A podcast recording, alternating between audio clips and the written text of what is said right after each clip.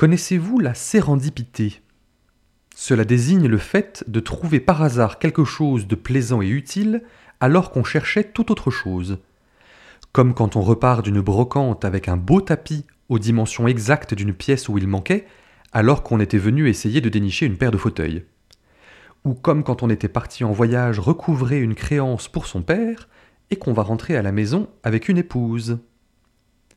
À ce point du récit, Toby ne sait pas encore que son compagnon de voyage est un ange envoyé de Dieu.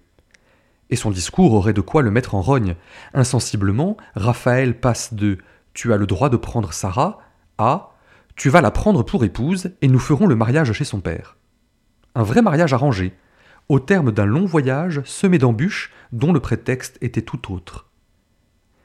Il faut dire que le portrait de Sarah est plutôt flatteur. Sérieuse, courageuse, gentille, aimée.